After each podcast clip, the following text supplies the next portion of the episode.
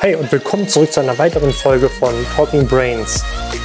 Ich habe heute mit Hirnforscher und Coach Matthias Bittford gesprochen und wir haben Themen wie Emotionen, Stress und die Überwindung des Egos diskutiert.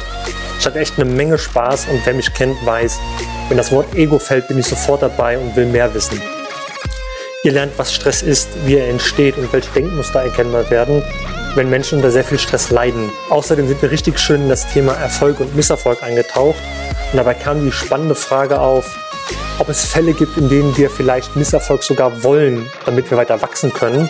Diese Episode gehört schon jetzt zu meinen absoluten Lieblingsfolgen. Ich hatte so viel Spaß in der Diskussion mit Matthias, habe eine Menge gelernt und ich denke, wir können da noch viel, viel mehr rausziehen, denn der Mann weiß so viel. Er ist Stresshacker, er ist Hirnforscher, er ist Wim Hof Instructor, er hat einen eigenen Podcast und ist auch noch Psychotherapeut. Der Mann ist ein wandelndes Lexikon, wenn es um das Gehirn geht. Und deshalb denke ich, dass du genauso viel Spaß mit der Folge haben wirst wie ich, vielleicht sogar noch mehr. Willkommen zu Talking Brains, The Art of Mental Performance, dein Podcast rund um mentale Leistungsfähigkeit, Konzentration und Schlafoptimierung. Du willst noch mehr aus dir herausholen, egal ob beim Training, im Büro oder im Hörsaal? Bleib dran und get shit done.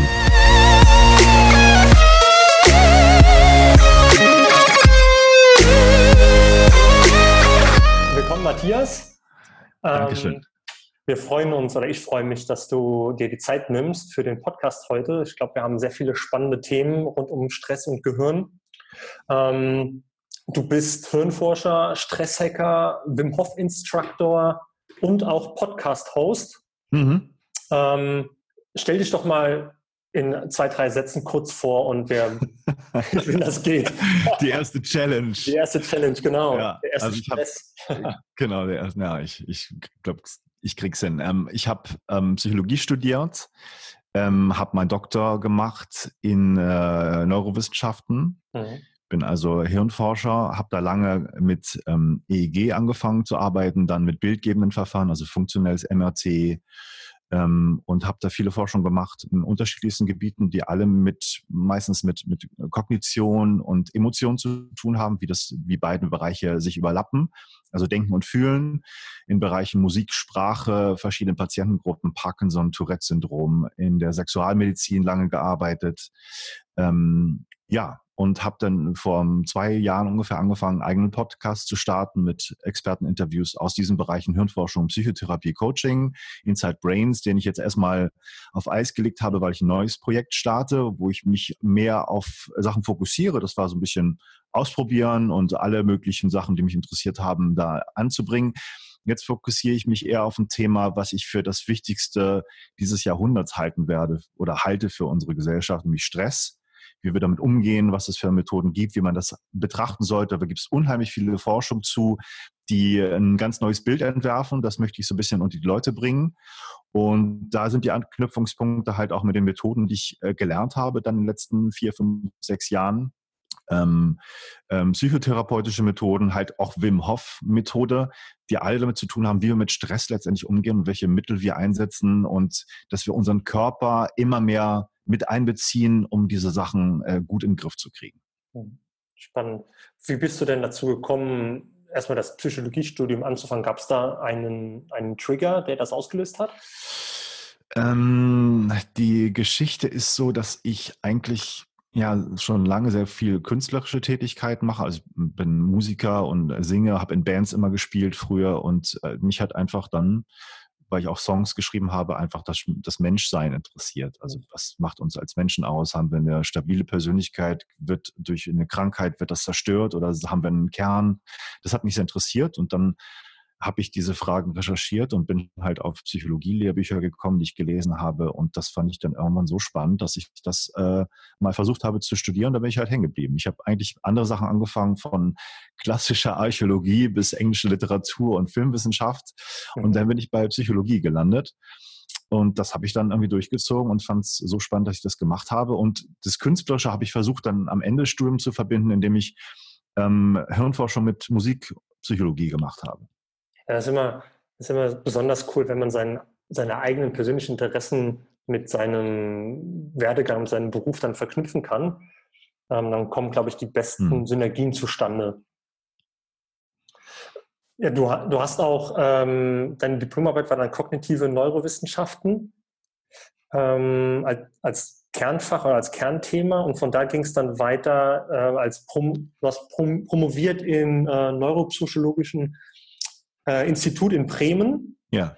Genau. Und von da ging es wie weiter?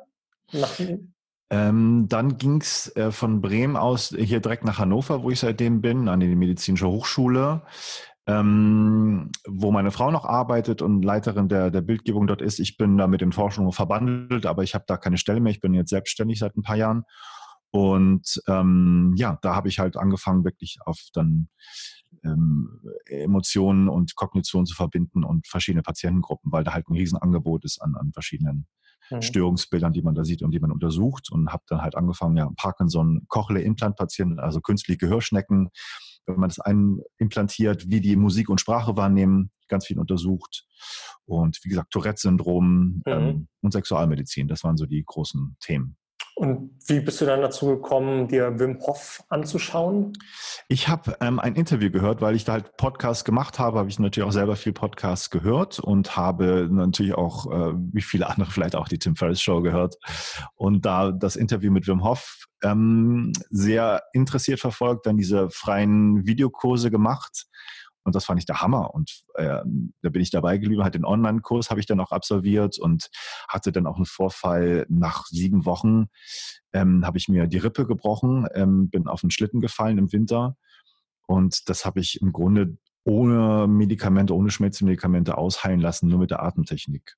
Und das hat mich so auch geflasht und beeindruckt. Und mhm. dann ging der Weg weiter. Mit meiner Frau habe ich besprochen, wir müssen das doch mal versuchen zu untersuchen. Hab Wim Hof angeschrieben, der hat äh, ein paar Tage später sofort zurückgerufen. Seitdem haben wir einen sehr engen Kontakt und versuchen da Forschung langsam aufzubauen ähm, und zu schauen, was bei diesen Atemtechniken der Wim Hof Methode passiert ähm, im Gehirn und im Körper. Was eine große Herausforderung ist, weil wenn man mal schaut, es gibt erstaunlicherweise, Atmung ist eines der wichtigsten Sachen, die man äh, im Körper hat, eines der wichtigsten Vorgänge, vielleicht noch immer zu wenig betrachtet, aber es ist uns klar, dass es ein, eine Priorität ist, also sonst würden wir nicht leben können. Aber es gibt erstaunlich wenig Forschung ähm, in Bezug der Neurowissenschaften zur Atmung. Es gibt, ich meines Wissens, nur drei, zwei, drei Studien überhaupt seit Anbeginn aller Forschung, ja. die wirklich zeigen, was im Gehirn passiert.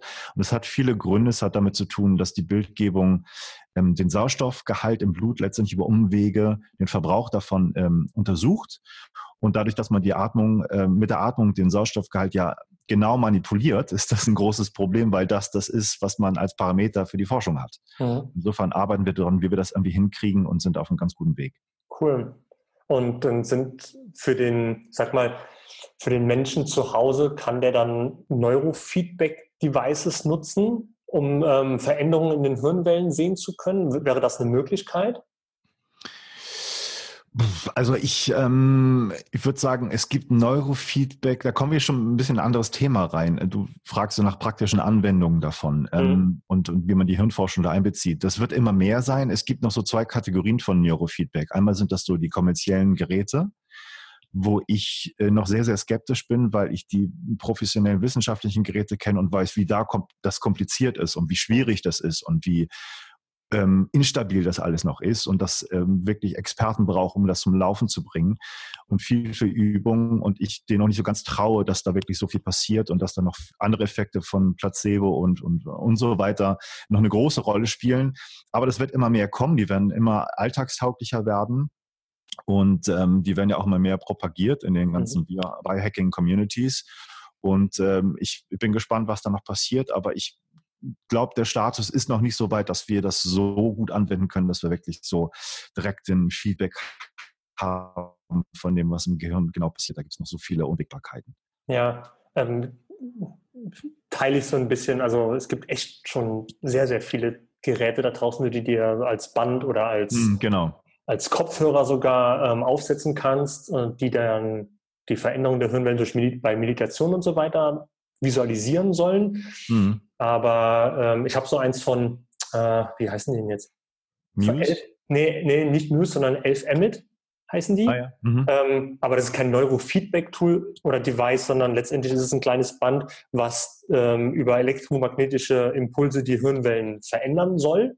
Ja. Und dann eben das so schneller in die Meditation, in diese ähm, ähm, die richtigen Hirnwellen erreichst. Mhm. Und aber es ist, das Ding wirkt so instabil und auch so, so billig, äh, dass du dir eigentlich ja. fast, du traust dich fast gar nicht, das Ding um, um den Kopf zu, äh, um den Kopf zu wickeln. Ähm, ja. Genau. Ja, deswegen. Es gibt ja, es gibt da zwei Möglichkeiten, in da Einfluss zu nehmen. Ne? Einfach mal Biofeedback, das glaube ich funktioniert ganz gut. Also nicht das Gehirn abzugreifen, sondern Körper, periphere Körperfunktion. Mhm. Ähm, sei es da irgendwie ähm, dann, dann ähm, Blutsauerstoffgehalt, was wir bei Wim Hof ganz häufig mitmessen, einfach zu gucken, was da passiert und so ein mhm. bisschen Feedback bekommen. Auch ganz viele andere Biofeedback Biofeedback-Techniken funktionieren ganz gut. Das ist halt einfacher als im Gehirn. Neurofeedback wie gesagt, bin ich noch sehr skeptisch, aber es gibt ja auch Methoden, die direkt versuchen, das Gehirn zu manipulieren, indem man leichten Strom dadurch führt. Das ist ja in der Wissenschaft schon ganz lange. Ähm, TDCS ist so ein Thema, was da schon lange rumgeistert, auch sehr umstritten. Dann, was heißt das? Ähm, Transcranial Direct äh, Current Stimulation. Okay. Da werden so äh, Ströme durch das Gehirn geleitet mit ähm, Kathode, Anode, also wirklich mhm. irgendwie nur zwei Sachen.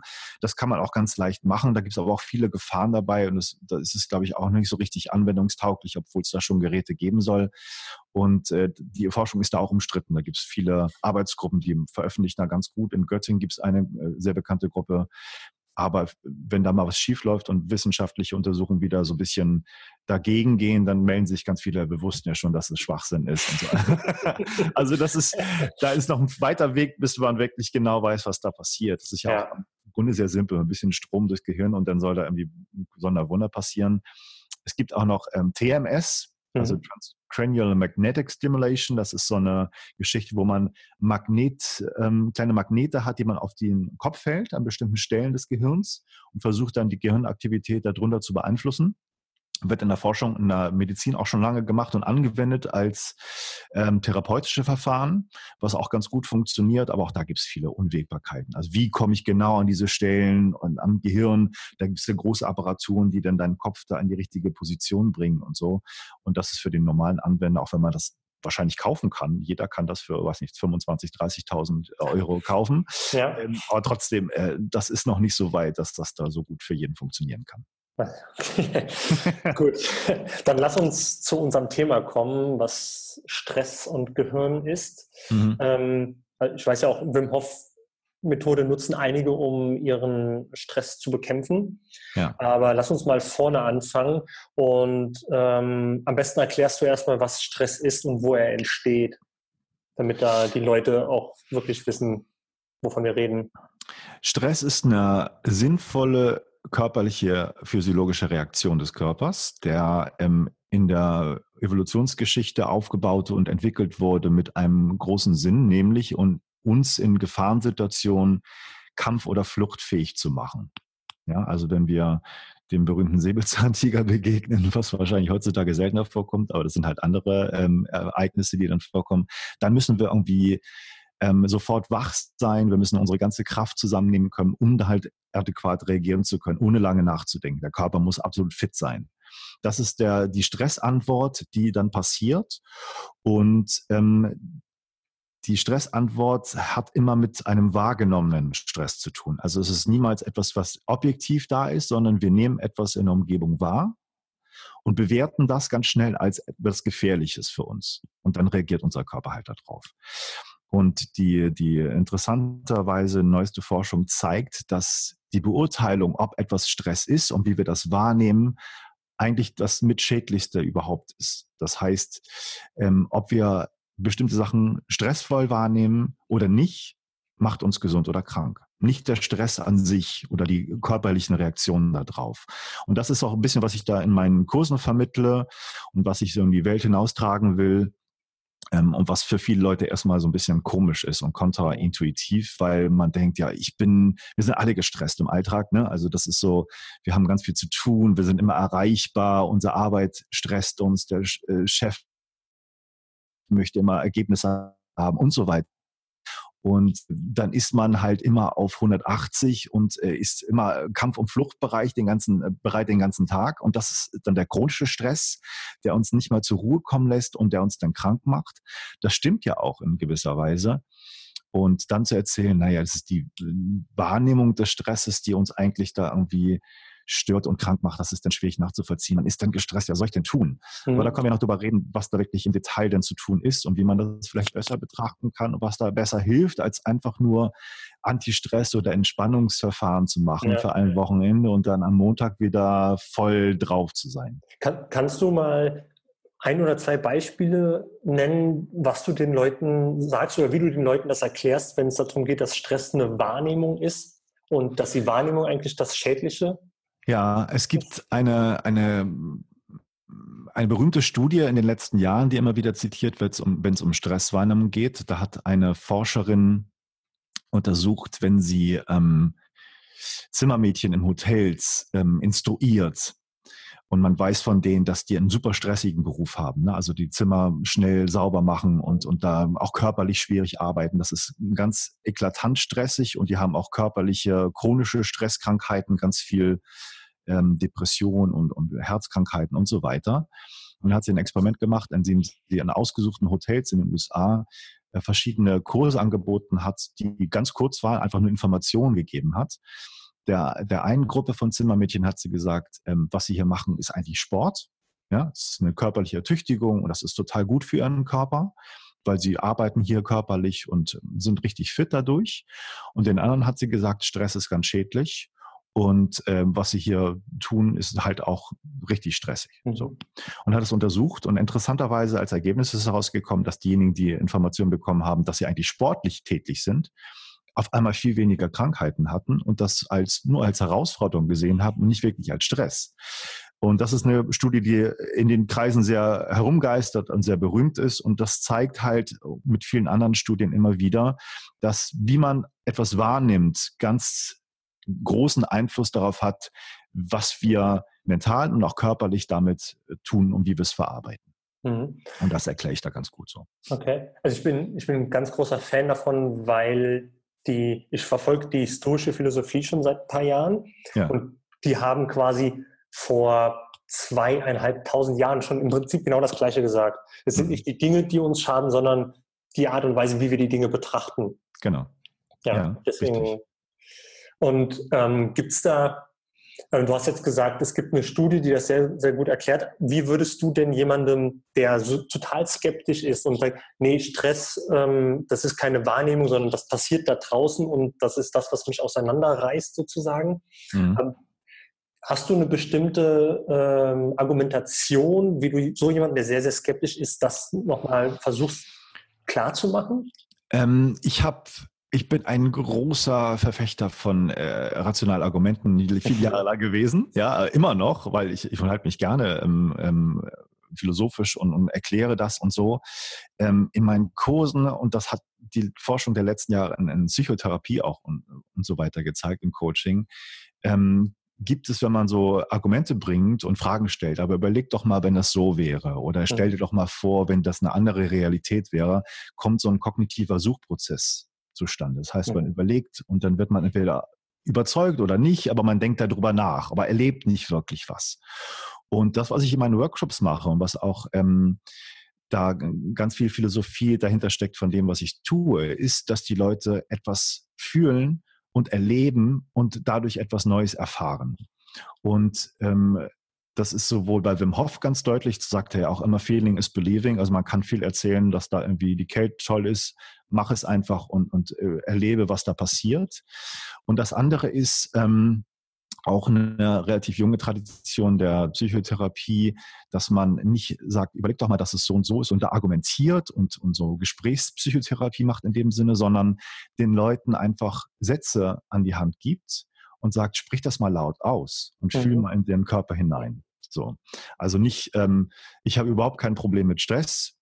Das mal laut aussprechen und dann mal reinfühlen, ob das stimmt oder nicht. Oder ich habe einfach einen hundertprozentig tollen Job, das auch mal laut aussprechen. dann, dann merkt man, was da so für Prozesse auf einmal losgehen. Und ich kann da viel argumentieren, warum man warum das immer die, die Realität immer eine Wahrnehmung von uns ist und dass es nichts Objektives gibt. Da kann man philosophisch lange argumentieren und das ist wahrscheinlich auch vielen einleuchtend. Trotzdem kommen wir aus unserer subjektiven Perspektive ganz schlecht raus, weil wir mhm. das vielleicht nachvollziehen können, kognitiv, aber das nicht wirklich nachfühlen können, ob das so dasselbe ist und dasselbe bedeutet. Und deswegen, ja, das ist so wirklich sehr viel über den, über das Bauchgefühl arbeite ich sehr viel über das laut Aussprechen von Sätzen und dann nachspüren, was da passiert. Mhm. Ja, macht Sinn. Ähm, wenn du, wenn du sagen müsstest, wo der Stress, also wir haben jetzt klargestellt, Stress ist eine Wahrnehmung. Nimm, ja. Nehmen wir das im Körper wahr oder primär im Kopf? Ähm, Wahrnehmung ist in ganz Körpergeschichte. Also mhm. das ist, äh, wir bewerten das und der Körper arbeitet manchmal mit, manchmal dagegen. Manchmal bewertet der Körper das ganz anders, als wir es mit dem Verstand tun. Und die Sprache des Körpers zu der zuzuhören und das zu akzeptieren, ist auch ein großes Grundproblem unserer Gesellschaft, glaube ich.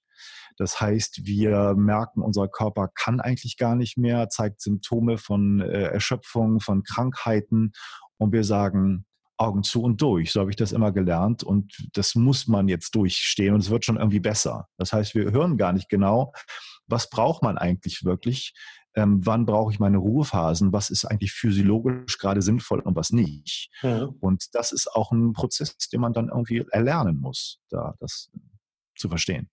Ähm, ich würde jetzt mal provokativ sagen, der Körper lügt weniger als das Gehirn.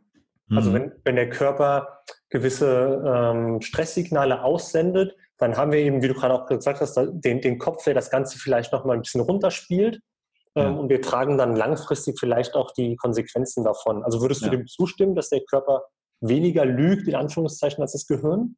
Oder der Verstand? Ich glaube, dass der Körper gar nicht lügen kann, mhm. sondern er spiegelt einfach das wider, was auch äh, man, ja, wie man es auch mal bezeichnen mag, von unbewussten Prozessen in uns abläuft, Konflikte, die nach außen getragen werden, weil wir nicht ganz authentisch leben und mit uns selber im Rein sind. Und ähm, der Verstand ist etwas, was äh, häufig dann geprägt ist von äh, gesellschaftlichen Erziehungserfahrungen, die dann halt Bewertungen drüber stülpen, wie es sein sollte, wie es sein müsste, wie wir zu leben haben und nicht wirklich anerkennen, wie etwas ist, mhm. wie es gerade wirklich vielleicht für uns sich darstellt. Und ähm, das ist auch etwas, was ich glaube auch in der Stoa und in vielen anderen Philosophien äh, vertreten wird, dass die Anerkennung dessen, was gerade ist, eins der wichtigsten Tools und Hilfsmittel für uns gerade darstellen kann, wenn man das lernt zu nutzen. Ja, ja, definitiv. Am Ende ist es ja auch so, dass wir uns die Realität selbst zusammenbauen auf Basis der Erfahrungen, die wir in der Vergangenheit gemacht haben. Hm. Ähm, und ich schaue mir jetzt da draußen, also Beispiel, ein gutes Beispiel ist immer der Verkehr. Viele Leute sind auf dem Weg zur Arbeit und fühlen sich dann schon gestresst, weil sie in einem schleichenden Verkehr feststecken und einfach nicht vorwärts kommen und schon auf die Uhr gucken, oh, in fünf Minuten muss ich eigentlich im Büro sein und dann geht es schon intern los. Äh, ja. Was ist, wenn ich zu spät komme und so weiter. Und dabei ist es halt auch was, was ich letztendlich gar nicht beeinflussen kann. Ich kann jetzt nicht sagen, dass der äh, der Verkehr muss schneller gehen, weil ich früher ins Büro will. Da sind tausende andere Menschen, denen geht's genauso. Ja. Ähm, und in dem Moment, wo ich dann auch sage, okay, ich beruhige mich jetzt, weil ich es eh nicht beeinflussen kann. Ich kann mein Tempo hier weiterfahren, aber ich kann die anderen nicht kontrollieren. Ähm, das sind dann so Prozesse oder kleine Tools, die man anwenden kann, finde ich, ähm, um seinen internen gefühlten Stress ähm, wieder mal ein bisschen zu beruhigen. Mhm. Genau, ja. Und es gibt ja auch viele in, in vielen Kreisen, glaube ich, ganz viele neue richtige Ideen. Ob es so neu ist, vielleicht in Anführungsstrichen, gibt sicherlich neue Kombinationen und neue Ansätze. Es ist viel, wie du schon sagst, altes Wissen, alte menschliche Erfahrung, wie man mit solchen Sachen vielleicht umzugehen hat oder was da hilfreich ist. Und äh, Stress hat ganz viele Komponenten von unterschiedlichen Sachen, die da gefüttert werden. Ähm, ich war ja auch letztes Jahr bei Tony Robbins, was ich sehr beeindruckend fand. Und er sagt ja auch im Grunde, Stress ist eigentlich nur äh, das Wort des, des Overachievers für Angst. Ja, mhm. Also wenn äh, wirklich Leute, die viel leisten im Alltag und einen stressigen Job haben, sagen, ich habe unheimlich viel Stress, kann man fragen, ja, warum hast du Stress? Ja, weil ich das und das machen muss. Ja, was passiert, wenn du es nicht machst? Ja, dann erreiche ich das nicht. Und was ist dann? Dann mhm. äh, kriege ich da Schwierigkeiten. Das ist letztendlich eine Angst, die dahinter steckt. Und ähm, Angst und Liebe sind vielleicht die, die Pole der menschlichen Existenz, um das mal ganz binär und einfach zu machen. Und da schwanken wir immer hin und her. Ja, und ähm, ich glaube, dass die Aufgabe, wenn man so will, vom Personal Development oder von der Persönlichkeitsentwicklung heutzutage, wie auch vielleicht zu jeder Zeit, aber jetzt ganz besonders darin besteht, ähm, immer mehr zu, zur Liebe zu tendieren, als die Angst zuzulassen. Hm. Ich bin, ich bin ganz deiner Meinung. Ich habe es mal in einem Buch gelesen, das heißt Die unbändige Seele. Und es steht schon im ersten Kapitel, dass eigentlich alles, was uns stresst, unterliegt einer gewissen Form von Angst. Also ich könnte wahrscheinlich alles runterbrechen auf irgendeine Form von Angst. Ja. Angst, dass ich was verliere oder dass ich was nicht bekomme oder so. Genau. Ähm, am Ende, also ich versuche zumindest in mich reinzuhören und dann zu hinterfragen, okay, dann so die nächsten zwei Schritte ähm, durchzugehen und dann lande ich bei einer gewissen Art von Angst, die mir dann sagt, okay, eigentlich habe ich jetzt, weiß ich nicht, die Angst, nicht befördert zu werden oder ähm, den Job erst gar nicht zu kriegen, was auch immer. Mhm. Genau, man, man, ja, die, die Kunst ist wahrscheinlich, ähm, dieses innere Tool selbst zu entwickeln, ähm, dass man reflektiert und nachhört, äh, was eigentlich in sich vorgeht in einem. Ja, und äh, da kommen wir ja, wenn du schon Tools ansprichst, vielleicht auch zu dem Thema, wie, wie kann ich das denn überhaupt erreichen? Also wenn, wenn man da mal äh, vielleicht uns zustimmt ähm, und sagt, ja, ich, ich habe da schon viel von gehört und irgendwie stimmt das auch, ich will weniger Angst haben, ich möchte mehr ähm, eins sein mit mir, authentisch und, und mir offener äh, sein im Leben. Wie, wie erreiche ich das eigentlich? Und da gibt's ganz viele Leute, die da ganz eloquent und ganz toll drüber reden. Und man hört sich das dann an und denkt, ja, das stimmt, aber pff, was, was mache ich jetzt? Also mhm. Also wie, wie geht's eigentlich genau? Das hat mich immer auch fasziniert, dass man dann an häufig an solchen Punkten ist, immer wieder Workshops besucht, Bücher liest und so und, und sich fortbildet und aber trotzdem an so einem Punkt ist, aber ich habe jetzt irgendwie nichts verändert. Ich ähm, habe mal irgendein so Programm, da bin ich ein paar Tage mit dabei und dann hört das schon auf, dann habe ich irgendwie keine Lust mehr, komme da raus und dann mache ich das nächste Buch auf, weil ich das schon wieder interessant finde und da steht auch was Schlaues drinne. Und ich glaube, das ist auch so ein Phänomen unserer heutigen Zeit, immer keine Information zu verpassen, immer was Neues zu mhm. bringen und, und äh, da nicht den Anschluss zu verlieren und wirklich nicht, aber gar nicht die Entwicklung wirklich mitzumachen und das zu erleben. Und wenn man an, an diese Tools kommt, die ich da so entdeckt habe für mich, ähm, und ich sage nicht, dass ich da mein Leben so im Griff habe, dass ich da völlig angstfrei bin, aber es ist ein großes Stück für mich weitergekommen, indem ich Sachen gemacht habe, die ganz anders funktioniert haben, als was ich so sonst so gehört habe. Ähm, und da ist natürlich die Wim Hof Methode zu nennen, weil das ist nicht nur Kältetraining und Atmung und dass man da so ein bisschen gesünder wird und irgendwie ganz cool ist, die Luft anhalten kann und lange im eiskalten Wasser sein kann, sondern das hat noch eine ganz, ganz große andere Komponente. Und das merke ich in den Workshops halt immer, die ich da tue. Ähm, ähm, da stecken ganz andere Naturprinzipien dahinter, angstfreier zu werden, weil wir dadurch ähm, ein bisschen mehr von unserem Ego verlieren durch diese Methode. Das zeigen sogar auch Hirnforschung, ähm, dass wir wenn wir Netzwerke im Gehirn angucken, es gibt so einen, so einen Ruhemodus im Gehirn, das nennt sich das Default-Mode-Netzwerk, mhm. ähm, das durch bestimmte Praktiken das runter, also weniger Zusammenhänge hat. Es ist vielleicht eher so, dass wir im Laufe des Lebens, wir kommen als Kinder auf die Welt, sind eher unstrukturiert, sind eher chaotisch im Kopf. Ähm, und im Laufe der Erziehung unseres Lebens werden wir immer kristalliner, immer strukturierter, immer eingefahrener. Und das wieder aufzubrechen ist unheimlich schwer ähm, was vielleicht sogar korreliert mit einigen psychischen Störungen. Also je eingefahrener, je rigider wir sind, desto mehr anfälliger sind wir für psychische Störungen. Mhm. Und das wieder aufzubrechen, das Ego wieder loszulassen, nicht so gefangen zu sein in diesen Angststrukturen, ist eigentlich ähm, das, was die Wim Hof Methode schafft durch diese Techniken. Die Leute sagen nach einem Tag schon, oh, super interessant, habe ich noch nie erlebt, es geht unheimlich tief, gerade wenn man es mit Instruktionen macht und nicht nur online. Mhm. Nach zwei Tagen gehen Türen auf, von denen sie nicht gedacht haben, dass das möglich ist. Und nach vier, fünf Tagen habe ich immer erlebt, das sind wirklich ja, es klingt platt und hört man immer wieder, aber wirklich life-changing äh, Events, wenn die Leute sich um 180 Grad auf einmal drehen können und weniger Angst haben und ganz neue Perspektiven auf ihr Leben entwickeln. Das ist ein großer, großer Bestandteil meines Toolsets, diese, diese Artentechniken und diese Kälteexposition in der Wim Hof Methode zu machen. Und das andere ist diese Psychotherapie-Coaching-Geschichte, wo man ähm, Sachen laut ausspricht, wo es ganz viel um Selbstakzeptanz, Selbstliebe geht, aber nicht einfach nur kognitiv, sondern wirklich mit dem Körper arbeitet. Ähm, wir haben das Stichwort im Vorfeld besprochen, Selbstberuhigung durch Selbstberührung, also indem man sich selber berührt und klopft, diese Klopftechniken ein bisschen anwendet, das ist so ein kleines Tool dabei, kann man seinen Stresslevel runterfahren, wird auch freier für vieles. Und ähm, aber in ganz vielen Bereichen hört man immer wieder Selbstakzeptanz, Selbstliebe ist das A und O. Und das stimmt auch, weil wir häufig im Konflikt mit uns selbst sind. Mhm. Das sind diese Ego-Strukturen. Wir sollten irgendwas machen, was aber nicht so ist. Du musst das und das können, es ist aber eigentlich nicht so. Du hast da und davor Angst, weil du das vorgesetzt kriegst von deiner Arbeitsstruktur, aber eigentlich möchtest du was ganz anderes und bist in diesen rigiden Strukturen drinne. Und das ist das, was in, was ich anbiete und diesen Workshops von mir dann aufgebrochen wird und das in Kombination, das funktioniert total klasse.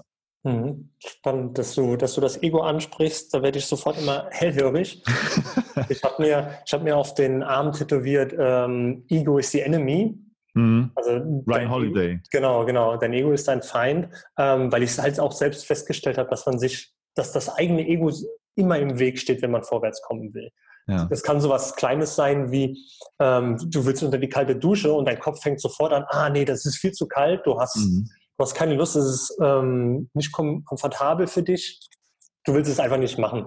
Und ähm, dann stellt man aber auch fest, das sage ich auch jedes Mal, sobald man drunter ist unter der kalten Dusche, der Kopf wird ruhig. Der hat einfach, ja. es ist so kalt, dass du gar keine, also mir persönlich geht's so, dass du keine Chance hast nachzudenken, genau. sondern, sondern dich einfach nur, du bist in de, du bist im Moment. Du, du kommst nicht nach vorne, nicht in, nicht in die Vergangenheit und auch nicht in die Zukunft. Und das finde ich dann eben, das ist so ein einfaches Mittel, den Kopf abzuschalten. Ja. Ähm, das funktioniert richtig, richtig gut. Ja. Viele sagen, das ist eine forcierte Achtsamkeitsübung, in die kalte Dusche zu gehen. Ja, das, ja, das trifft du, gut. Wie ja. du sagst, du bist wirklich im Hier und Jetzt, das, was wir in vielen äh, Meditationsformen ja auch sein wollen. Mhm. Und das schaffst du mit der kalten Dusche und bringst deinen Körper noch mit dazu. Ähm, und der verändert sich auch noch durch, das, äh, durch die Kälte. Das ist eine absolute Win-Win-Situation, die aber ja. eine Herausforderung ist. Man muss aus der Komfortzone. Das ist der, das Ding, ohne das gibt es keine Veränderung. Ja, ja, das stimmt. Ähm, wie bist du denn auf Gab es ein, ich sag mal, ein Buch oder ein Kurs oder eine, äh, ein Seminar, wie du auf das Ego gekommen bist? Oder war das was, was sich selbst, von selbst entwickelt hat?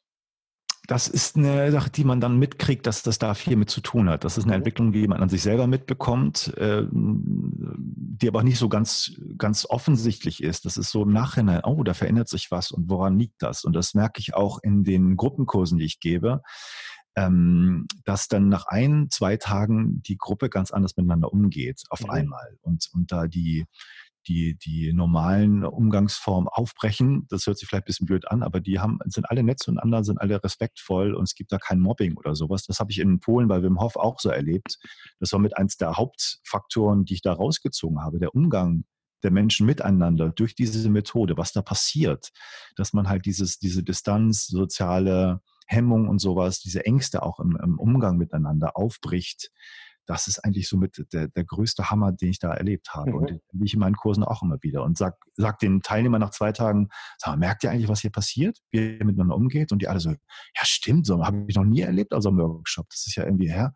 Das kriegt man nicht so ganz bewusst mhm. mit. Das ist so unterschwellig, aber keiner wundert sich dann irgendwie, weil das auf einmal ganz normal wird. Also ist es dann so, dass jeder für den anderen da ist, in einer Art Support? Weil, also ihr seid ja in der Gruppe und alle machen letztendlich das Gleiche, haben vielleicht ähnliche Ziele und dann gibt es so ein, so ein Wir-Gefühl. Hm. Es gibt ja ganz viele unterschiedliche Charaktere und Zielvorstellungen, wie Leute da in so einen Workshop reingehen. Und ähm, ja, das ist schwierig zu beschreiben, dass auch mal so ein, äh, so ein Gruppengefühl entsteht und so ein Miteinander auch von Leuten, die vielleicht gar nicht so normalerweise, normalerweise was miteinander zu tun hätten im Alltag. Und ähm, ja, das kann man schwierig beschreiben. Da kann man ähm, Videos angucken, ne? wie, wie man ähm, äh, mir fällt gerade ein Video ein, was ich gedreht habe, wo die Gruppe bei mir jetzt im Starnberger See im Wasser war bei vier, fünf Grad Wassertemperatur und alle lachen und fröhlich sind und äh, sich an den Händen anfassen. Das klingt erstmal ein bisschen cheesy, aber wenn man das sieht, dann weiß man genau, was damit gemeint ist. Mhm. Ähm, ja, Ego ist auch noch ein gutes Stichwort zum Thema ähm, zum Thema Angst. Also ich habe immer wieder das Gefühl, dass bei Menschen das Ego halt rauskommt, wenn sie eine gewisse Angst überspielen wollen. Ja. Ähm, und in dem Moment, für mich ist es dann immer ein super, ein super Warnhinweis, wenn die Stimme anfängt, im Kopf zu reden und mir irgendwas ausreden möchte, dann ist es eine, wieder eine Angst, die eigentlich darunter liegt, ähm, die ich eigentlich überwältigen will oder über, ähm, ja, ich will sie loswerden am Ende vielleicht oder besiegen. Hm. Genau, also das, das, Ego ist wie ein Schutzmechanismus für den, für den ganzen Körper letztendlich. Ja, es ist aber irgendwie ähm, sicherlich auch sinnvoll, weil das hat sich ja nicht umsonst entwickelt. Das hat sicherlich ähm, viele evolutionelle Vorteile, dass du so ein, deine unbewussten Prozesse so bündelst zu einem Gedanken und einem Bewusstsein und so ein Ego hast ähm, hat aber auch, glaube ich, einen kulturellen äh, großen, große Komponente. Nicht jede Kultur macht das gleich und jeder hat nicht so eine gleiche Ego-Struktur wie bei uns in der westlichen Welt. Ähm, und ähm, was mir dazu noch einfällt, und das ist, das ist gerade so ein bisschen aktuell auch. Äh, es gibt die, diese allerneueste Episode von der Tim Ferriss Show mit Michael Pollan, weiß nicht, ob du das schon gehört hast, mhm. wo er sagt, das ist so eine der wichtigsten Episoden der letzten Jahre, dass jemand ein Buch geschrieben hat über Psycho Psychedelics und die ganzen äh, Drogenforschung, die gerade in der Wissenschaft passieren, wo ähm, Leute, wenn sie diese Substanzen nehmen, auch ihr Ego verlieren und man auch in der Hirnforschung bei bildgebenden Verfahren genau zeigen kann, diese Strukturen, diese ähm, ähm, hart gewordenen Netzwerke im Gehirn werden auch immer aufgeweicht und werden viel chaotischer dadurch. Gerade auch bei Leuten, das fand ich sehr spannend, die ähm, Krebs im Endstadium haben, dann einfach ihre Angst vom Tod verlieren dadurch, weil ihr Ego aufgeweicht wird. Das, das finde ich total super spannend und passt sehr gut. Und mein Gedanke ist dabei, also Tim Ferriss unterstützt das dann mit einer Million Dollar gerade, hat er auch öffentlich gemacht und wirbt das, wirbt für diese Forschung. Ich finde das total spannend, aber sympathischer finde ich dann, ehrlich gesagt, die Substanzen selber herzustellen durch diese Techniken, durch Atemtechniken, durch Kälte. Und das ist das, was sich bei Wim Hof so anzieht, dass wir nichts von außen zutragen mit Substanzen, sondern dass wir das selber erzeugen. Und das erscheint mir irgendwie, ja, natürlicher, sympathischer. Aber das ist meine Perspektive. Also ich ja. bin auch offen für Substanzen nehmen und so. Aber Verstehst du? Also das ja. ist so ein, irgendwas zieht mich da mehr an. Das selber herzustellen, das ist so ein eigener, eigendynamischer Prozess, der da eher stattfindet, glaube ich. Kann ich, kann ich nachvollziehen. Ich habe so auch ein bisschen die Tendenz, dass es ein Stück weit ähm, sicherer sein wird, Wim Hof zu machen im Vergleich zu irgendwelche Substanzen nehmen. Ja, ja. Ähm, Aubrey Marcus von Onit sagt auch ganz, ganz oft, ähm, du musst darauf vorbereitet sein, weil was auch immer du da nimmst, ähm, kann dein ganzes Ego auch zum Vorschein bringen. Ja. Und ähm, je, je nachdem, wer dann in deiner Nähe ist, kann sehr darunter leiden, weil er eine Seite von dir kennenlernt, die er vorhin noch nie gesehen hat. Ja, aber es, es kann auch heilsam sein. Es, mhm. glaube ich, die Sicherheit in dieser Umgebung, dass du einen geschützten Be einen Begleiter hast, der sich schützt auf Bad Trips oder so, das ist, glaube ich, auch ganz wichtig. Aber ich glaube, das ist ein richtiger Punkt. Wim Hof Methode, diese Arten damit umzugehen, hat weniger Nebenwirkungen, glaube ich. Also es ist auch nicht ungefährlich. Es gibt auch Sachen, die man beachten muss. Ne? Aber es scheint mir irgendwie was Natürlicheres zu sein. Ja, ja. Vor allen Dingen, du musst ja, um ich sag mal, um dieses Ayahuasca oder so, um das zu mhm. erfahren, musst du ja eigentlich nach Südamerika. Mhm. Sag, sagt man zumindest. Und ähm, die Atemtechnik kannst du zu Hause auf dem Sofa machen. Genau, und ich habe ich hab da so ein bisschen mal Interviews gehört, da gibt es ja ganz viele Möglichkeiten, das zu konsumieren. Vieles sind so ein bisschen tourismusmäßig aufgezogen. Mhm. Einige sind vielleicht natürlicher bei irgendwelchen Schamanen. Ich habe ein bei der Wim Hof Methode kennengelernt, Engländer, der möchte jetzt Schamane werden, hat da ganz viele Ayahuasca-Trips auch hinter sich. Ähm, und der sagt auch, die, die Zusammensetzung ist ja auch immer ganz unterschiedlich und man weiß auch nicht, was da passiert, ob du beim richtigen Camp gelandet bist und so. Deswegen, also ich, ich bin da sehr vorsichtig. Vielleicht ja. probier es irgendwann mal, aber ich habe da schon Trips erlebt mit der Wim Hof Methode, wo ich denke, ah, es erscheint mir irgendwie, irgendwie ist das für mich der, der richtigere Weg. Ja, klingt, klingt auf jeden Fall so, finde ich auch. ähm, Kannst du noch ein bisschen was, um wieder zurück zum Thema Stress zu kommen, ähm, kannst ja. du noch ein bisschen was zum Thema ähm, Denkmuster, die bei Menschen im Kopf entstehen, wenn sie unter sehr viel Stress stehen? Ja, ja, gerne. Ähm, es äh, da möchte ich gerne auf diese, diese Coaching-Form oder Therapieform zu sprechen kommen, die ich da mache. Das ist im Grunde so das A und O, was dahinter steht. Ähm, die nennt sich PEP. Die ist in Hannover von einem Dr. Michael Bohn entwickelt worden, der sich auch fortgebildet hat äh, vor 15, 20 Jahren mit diesen ganzen Klopftechniken. Das war damals auch mal nach Deutschland übergeschwappt, so Emotional Freedom Technik, EFT ähm, und was es da noch alles gibt in den USA. Das hat man mal irgendwann entdeckt, dass man, wenn man Leute bestimmte Akupunkturpunkte klopft, dass die Angst weggeht oder Stress weggeht. Und ich habe das bei einem Kongress mal erlebt, das hat jemand vorgestellt und dachte, das ist doch völliger Blödsinn, das kann doch nicht sein. Habe das erlebt, wie Leute dann auf einmal keine Angst mehr vor der Spinne hatten, vor denen, äh, die sie ja standen, wo, sie sonst ausflippen würden. Dachte, ja, ist spannend, aber ich konnte es mir nicht erklären, was das soll. Und habe dann äh, von Michael Bohne so ein Buch in die Hand gekriegt und fand das total cool, was er geschrieben hat, weil das so wenig esoterisch war, was der geschrieben hat. Das war nicht so Akupunkturpunkte, sondern das war, na, wahrscheinlich gibt es da neurophysiologische Erklärung, warum das funktioniert. Das ist nichts, nichts Spookiges und ich habe hier so viele Sachen noch dazu entwickelt. Selbstwerttraining äh, und so weiter. Und ähm, das ist ganz häufig angewandt worden im Auftrittscoaching-Bereich. Also der hat mit vielen Symphonieorchestern in Deutschland gearbeitet, mit vielen klassischen Musikern, die halt ihre Leistung bringen müssen, die auf der Bühne kein Lampenfieber haben dürfen. Äh, und das war sehr erfolgreich. Und äh, das ist so dieses Selbstwerttraining, was da auch propagiert wird. Und man hat ja auf der Bühne ganz häufig Stress. Ähm, es ist ein schöner Begriff. Die Bühne ist das ähm, Vergrößerungsglas des Selbstwertgefühls. ja, als was du sonst im Alltag hast, wird dann nochmal vergrößert, weil da gucken halt so und so viele Leute dich an. Ähm, jede Schwäche von dir wird da genau be beäugt, vermeintliche Schwäche, die du glaubst zu haben. Und das kann man ganz gut ähm, trainieren, andere Gedanken dazu zu haben, wie man damit umgeht. Und das hat mich sehr, sehr viel weitergebracht. Und dieses Klopfen ist so eine Selbsthilfetechnik ähm, bei PEP, dass man 16 vorgebliche, angebliche Akupunkturpunkte klopft und an dieses stressauslösende Thema denkt, was es auch immer sein mag, Angst, äh, Stress im Alltag und diese Punkte klopft mit mehreren Runden, mit Zwischenentspannung dabei und dann merkt, wenn man das so beurteilt von der Skala von 0 bis 10, 0 ist kratzt mich gar nicht, 10 ist absoluter Stress, dass das dann von 10, 9 auf einmal irgendwie bei 2, 3 ist nach ein paar Runden klopfen. Und du denkst, was, was, wie kann das denn gehen? Und äh, man kann über den Körper ganz viel beeinflussen. Und das passiert bei vielen, vielen Problemen ganz schnell, dass man das schafft. Und das ist so bei 75 Prozent der Leute geht das sehr gut. Bei den restlichen Viertel funktioniert es nicht. Und die langjährige Erfahrung dieser Therapieform zeigt, dass das an fünf Punkten liegt, die sogenannten Big Five. Ähm, und das ist total spannend, dann auch das zu bearbeiten, zu erklären. Und die Punkte sind, warum das meistens nicht so einfach weggeht. Ähm, Punkt eins, Selbstvorwürfe. Also warum habe ich das Problem noch? Warum schaffe ich das nicht? Warum bin ich so ein Trottel, dass ich das immer noch nicht in den Griff kriege? Was ähm, mit dem Belohnung, Belohnungssystem des Körpers zu tun hat, wenn wir ständig strafen, dass wir uns nicht akzeptieren, wie wir sind, sondern immer anders sein wollen, fühlt sich es einfach nicht gut an. Wir bestrafen ständig selber. Das kann man gut bearbeiten. Der zweite Punkt ist ähm, Vorwürfe an andere Leute. Also warum macht er das und warum, warum äh, behandelt er mich immer noch so und so weiter.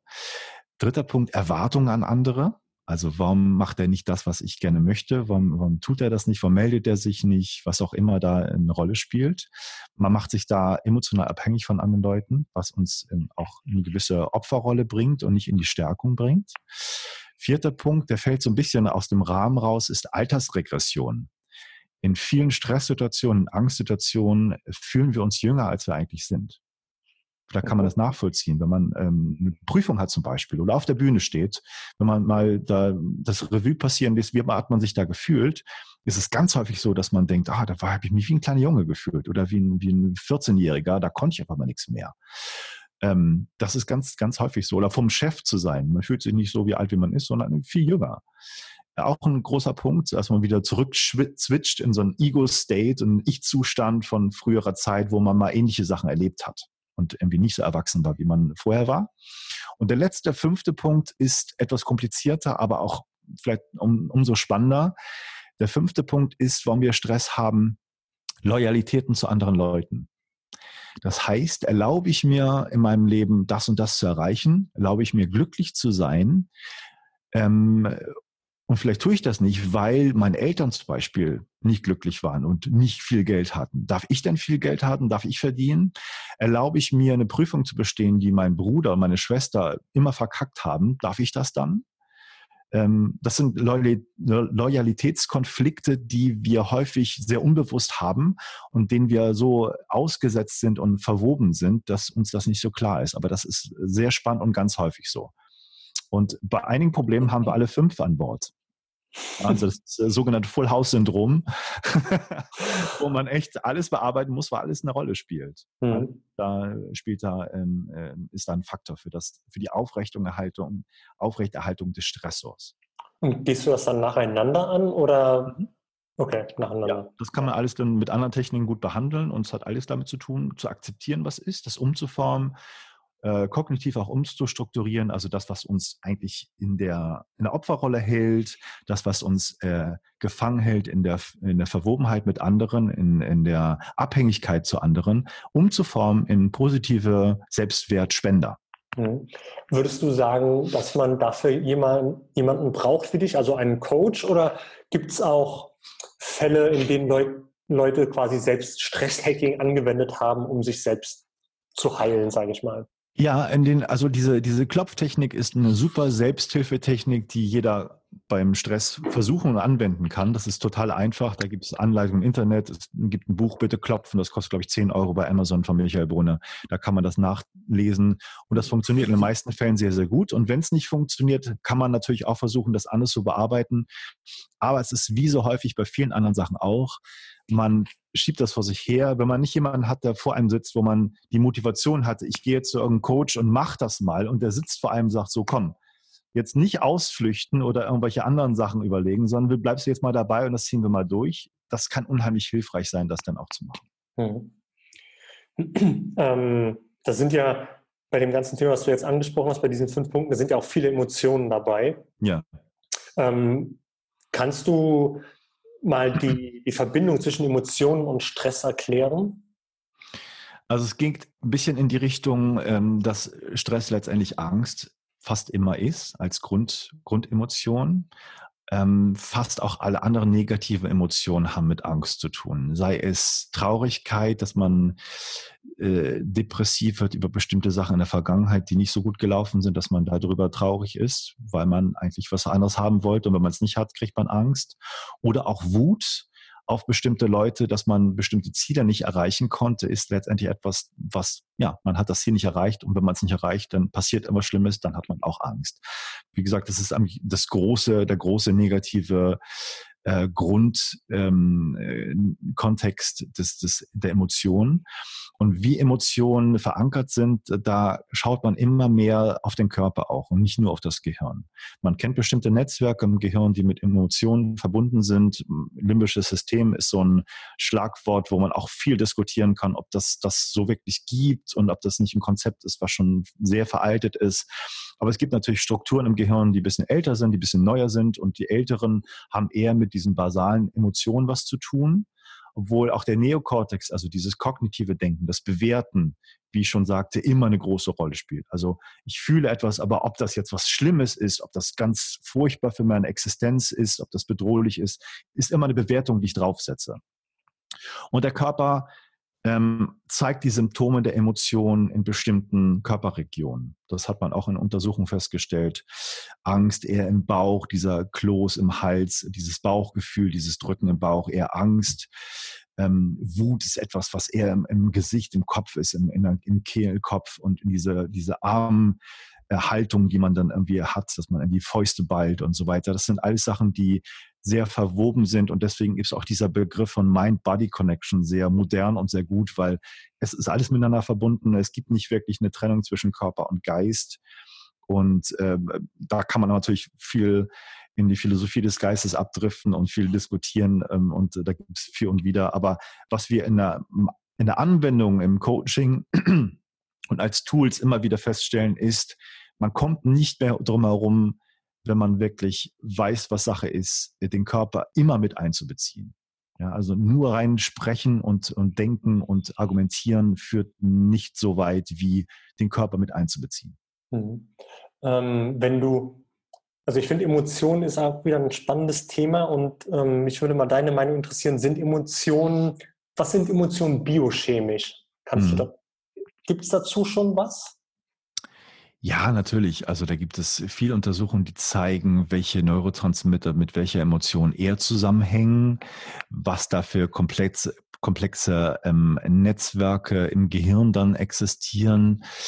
Ähm, das ist aber ein sehr, sehr schwieriges hm. Thema. Ähm, was für einzelne Neurotransmitter eine Rolle spielt, ist, dass man weiß, dass ähm, Dopamin zum Beispiel sehr viel mit Belohnung zu tun hat, also mit der Erwartung auf etwas. Ne? Ähm, wenn man die Belohnung dann auslebt, dann ist das eher, sind so Endocannabinoide, also diese Glückshormone, die dann ausgeschüttet werden. Und was ich auch viel erforscht habe selber, ist Oxytocin. Also da gibt es Studien auch, die ich gemacht habe und die wir untersucht haben, was spielt äh, eine Rolle im Gehirn bei Bindung, bei Angst. Und Oxytocin ist sehr, sehr spannend in der Hinsicht. Da gibt es ähm, Forschungen, die seit zehn Jahren laufen, wo man zeigt, wenn man den Leuten Oxytocin in die Nase reinsprüht, was dann ins Gehirn gehen soll. Das ist so die Applikationsform für diese Form. Das ist so ein Nasenspray, das man bekommt. Dann passieren Sachen wie, die werden sozial weniger ängstlich, äh, werden ruhiger, sind nicht mehr so risikobereit und können klarer denken. Ähm, das wird gerade viel untersucht bei verschiedenen Patientengruppen, Autismus, Angststörungen, was passiert, wenn man den Leuten Oxytocin spricht. Gehen die Therapien da besser vonstatten? Kann man die Leute besser beeinflussen? Gibt sehr interessante Forschung, aber auch wieder viele Sachen, die zeigen, wir können das gar nicht wiederholen, was mal gezeigt wird. Also ist noch sehr umstritten alles. Oxytocin gibt es ja auch viele TED-Vorträge, das Kuschel, das Bindungs-, das Sexhormon. Ähm, nach unserer Erfahrung, was wir für Forschung gemacht haben, ist es so, dass das ganz viel mit der Wim Hof Methode zu tun hat. Denn das ist ähnliches, was passiert, wenn man das appliziert. Man wird ruhiger, man wird klarer. Ähm, und die Ängste, die man sonst so hat, das Ego wird ein bisschen abgeschaltet. Das ist diese Situation, die sehr ähnlich ist nach diesen Atemtechniken auch. Ich glaube, dass da viel Oxytocin ausgeschüttet wird, aber da gibt es noch keine Studien zu. Okay, okay. Ich habe eine schöne, schöne äh, Definition gefunden, die würde ich jetzt einfach mal kurz ablesen. Mhm. Ähm, Emotionen sind die Kreation des Gehirns von dem, was im Körper vor sich geht, in, Re in Relation zu dem, was in unserer unmittelbaren Umgebung äh, passiert. Mhm. Das hört sich so an von jemandem, der ähm, die Theorie vertritt, dass Emotionen immer eine kognitive Bewertung beinhalten. Ne? Da ja. gibt es so verschiedene Lager auch, wie man, also verschiedene Emotionstheorien, da geht es gerade drunter und drüber. Und sehr spannend, aber da gibt es keine endgültige Schlussfolgerung, was jetzt wirklich ist. Da gibt es Leute, die sagen, Emotion ist immer eine Bewertung. Ohne Bewertung kann ich körperliche Zustände überhaupt nicht einordnen. Eine, eine, ein körperlicher Zustand von Angst ist einfach nur, ja, dass irgendwas im Körper, Herz schlägt schneller, aber ob ich das jetzt wahrnehme als etwas Bedrohliches für mich oder ob ich denke, oh, schlägt schneller, ich bin da ein bisschen hippelig, ja, was soll's. Mhm. Ähm, das ist das Entscheidende. Und andere Leute sagen, ja, aber die Emotionen sind im Körper schon so verankert, egal ob ich es bewerte oder nicht, das knallt so durch, Angst ist Angst. Mhm. Ja, also ganz unterschiedliche Sichtweisen. Mhm. Was da die richtige ist, weiß ich nicht. Ähm, aber ich, wie gesagt, ich finde es gar nicht für mich so relevant, wenn ich diese Methoden anwende, weil ich die Angst damit irgendwie, das Ego auflöse, die Angst damit ein bisschen vermindere und da andere Zustände herstelle. Das ja. ist so mein, mein, mein, ähm, meine Diskrepanz oder mein, mein Hin- und Her-Switchen zwischen verschiedenen Bereichen. Diese einmal so lange Wissenschaftler gewesen sein und viele Theorien gelesen zu haben und wissenschaftliche Paper und das andere praktische Anwendungen. Was passiert da mit den Leuten? Was kann ich mir da erklären? Was sind da die Tools, damit es am besten funktioniert? Aber das Letztere ist ja auch das Entscheidende, oder? Also man kann natürlich viel forschen, aber wenn du es wirklich in deiner Gruppe mit den Menschen durchmachst und erlebst, wie sie, wie die Tools oder die Übungen den Menschen verändern, das ist ja das, was wirklich zählt am Ende. Ja, ich, ich finde beide schon sehr spannend und ähm, vielleicht ist es auch eine Begriffsdefinition so ein bisschen. Es gibt viel Grundlagenforschung und das ist ja auch wichtig und man weiß gar nicht unbedingt, was, was dabei rauskommt. Manchmal gibt es dann so Ideen, die da durchschlagen von der Grundlagenforschung, die uns dann praktischerweise Tools an die Hand geben oder Überlegungen, mal was anderes zu probieren, wo wir denken, ah ja, das funktioniert ja auch, da bin ich alleine nicht drauf gekommen, aber diese Forschung hat mir da Ideen gegeben. Äh, und dann gibt es Forschung, die finde ich sehr spannend, ähm, was gerade in den USA sehr viel auch im Podcast diskutiert wird, diese Moonshot-Ideas wo man mhm. sagt, es geht nicht nur um, allein um Grundlagenforschung, sondern es geht um außergewöhnliche Ideen, die uns so weiterbringen und so kreativ sind und so abseits von dem, was wir in normale Denkbahnen haben. Das sollten wir doch viel weiter verfolgen. Da sollten wir das Geld dran stecken. Und interessanterweise in Deutschland gab es gerade einen Artikel über diese Moonshot-Ideas in den USA, wo sie denken, wo sie gesagt haben, ja, aber Grundlagenforschung haben wir ja schon lange in Deutschland. Die haben gar nicht verstanden, was das eigentlich da, was dahinter steckt. Das ist so wirklich was ganz Außergewöhnliches zu wagen und da sein, seine Kreativität, seine Ressourcen reinzustecken. Das ist schon was, was total krasses und cooles, finde ich. Ja, ja. Ähm, ich finde dann aber auch, wenn man ähm, eine, eine Definition hat, die sehr praktisch klingt, die ermöglicht einem das dann aber auch ähm, ich sag mal, als Biohacker oder Stresshacker oder wie auch immer, ähm, mhm. wenn ich da einen Anknüpfungspunkt habe, der dann zum Beispiel sagt, okay, Emotionen sind was Biochemisches, das heißt, die haben was mit Serotonin, Oxytocin und so weiter zu tun. Das sind mhm. ja, sind ja Neurotransmitter, die kann ich in irgendeiner Form beeinflussen. Ob ja. es über die Ernährung, mein Verhalten ist, was auch immer.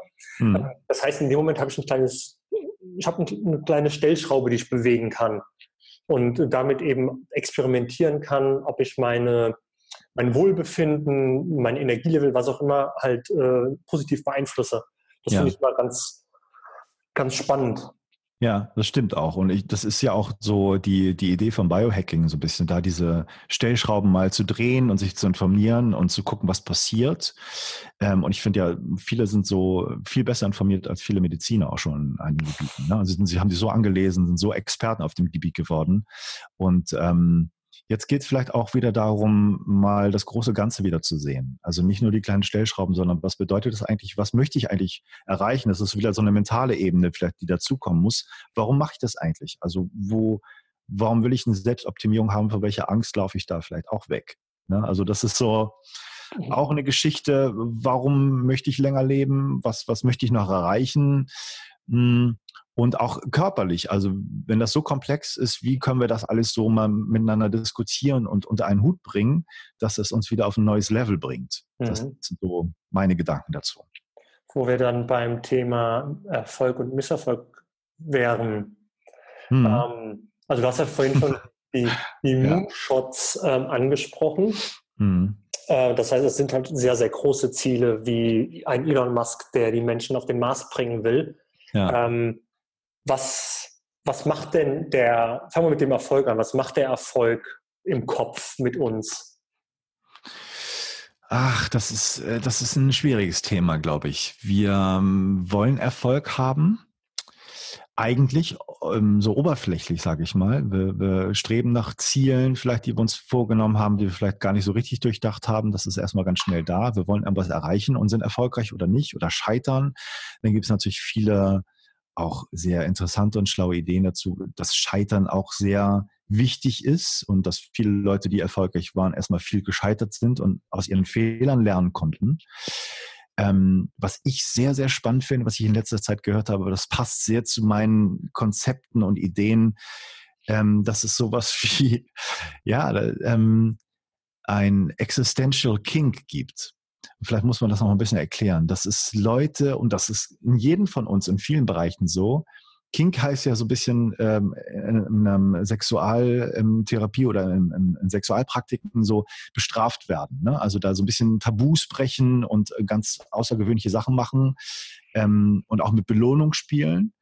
Ähm, und Existential Kink bedeutet dem Zusammenhang, dass wir uns dass wir uns ein bisschen dran aufgeilen, dass wir auch bestraft werden und dass nicht alles gut funktioniert. Ich weiß nicht, ob du das so ein bisschen nachvollziehen kannst. Ähm, das hat auch mit Reinspüren zu tun und das macht man sich auch gar nicht so häufig klar, dass wir manchmal den Misserfolg und das Scheitern suchen, um uns wieder selber zu bestätigen. Hm, interessant. Ist es vielleicht aber auch, also gerade heute, wenn Scheitern schon fast geil ist, weil man dann eine Story zu erzählen hat, spielt das so ein bisschen okay. dann, also schau ja. dir die ganzen die ganze, die ganze Gründerszene letztendlich an. Ja. Ähm, da gibt es natürlich, das eine Thema ist äh, Startup A, ABC hat 20 Millionen äh, im Fundraising bekommen ähm, und dann Startup XYZ, äh, der Gründer ist nach einer Woche ähm, mhm. gehen, weil er mit seiner Idee einfach keinen Erfolg haben konnte.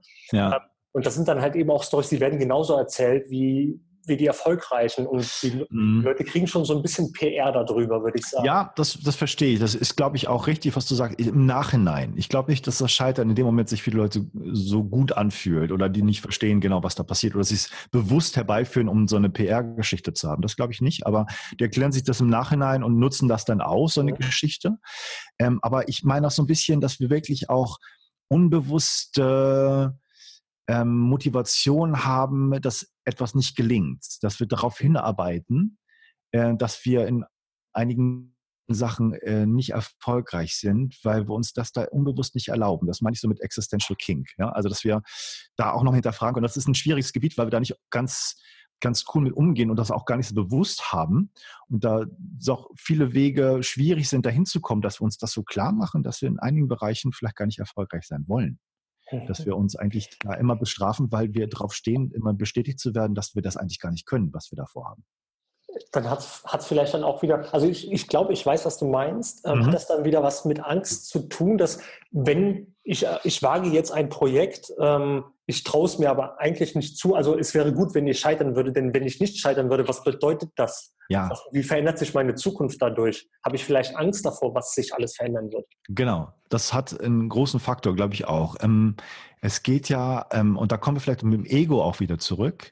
Es geht ja, glaube ich, in der Entwicklung eigentlich immer darum, oder sollte es zumindest, ähm, Teile von sich selbst aufzugeben, um äh, sich neu zu gestalten, sich neu zu entwickeln. Das heißt, wenn man ein anderer werden will, ähm, Bereiche des Lebens neu entdecken werden will und in anderen Bereichen äh, erfolgreicher werden will, dann muss man bestimmte Teile von sich selbst ja sterben lassen, ne? irgendwie weglassen, die man äh, da nicht mehr haben braucht oder nicht mehr brauchen kann oder die da nicht mehr zu einem passen. Wenn man erfolgreicher Unternehmer sein möchte oder erfolgreicher Sportler, muss man ähm, eigentlich den Teil, der sich an Niederlagen aufgeilt, so ein bisschen weglassen. Ja. Und das ist, glaube ich, echt ein sehr spannender, schwieriger Prozess. Und ich glaube, da sind wir alle noch, äh, noch nicht so weit genau zu durchblicken, was da passiert. Ich glaube, dass da die Sachen, die ich mache, da schon irgendwie helfen können.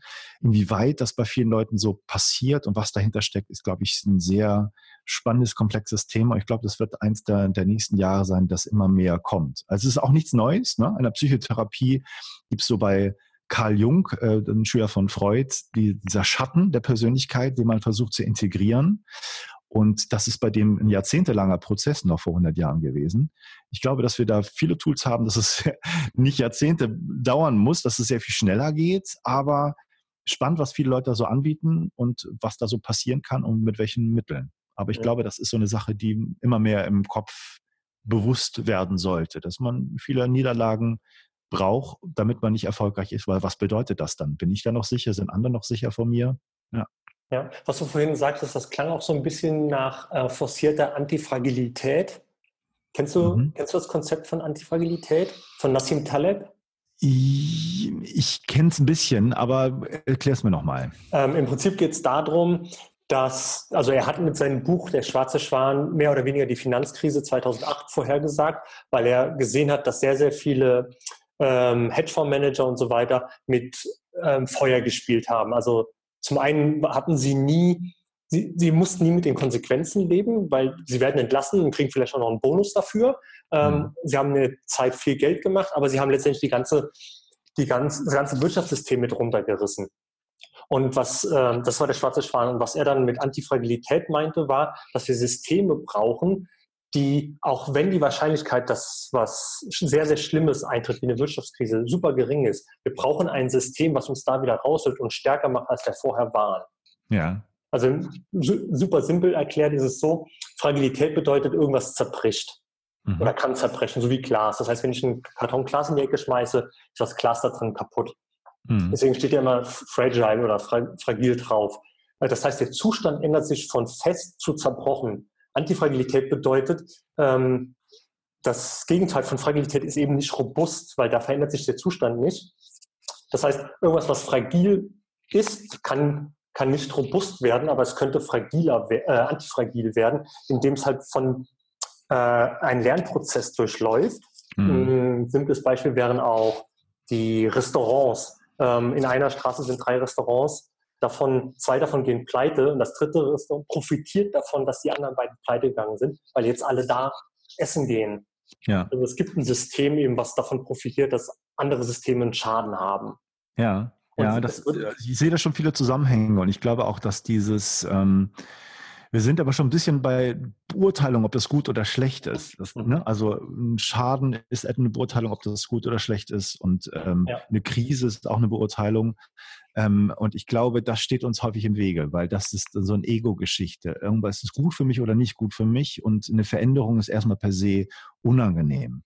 Wir machen wir erzeugen und halten sehr viel Energie aufrecht und bereit dafür, dass ein Zustand so bleibt, wie er ist. Ja. Das ist fast das ist die Hauptaufgabe unseres Alltags, dass das alles so schön bleibt, wie es ist und dass die Veränderung, die da äh, dazukommen kann, wir irgendwie erstmal beurteilen, ist das gut oder schlecht und uns da irgendwie gegen wehren. Und das hält uns häufig gefangen in diesen alten Strukturen. Deswegen, glaube ich, sind da sehr viele Berührungspunkte. Ja. Mhm.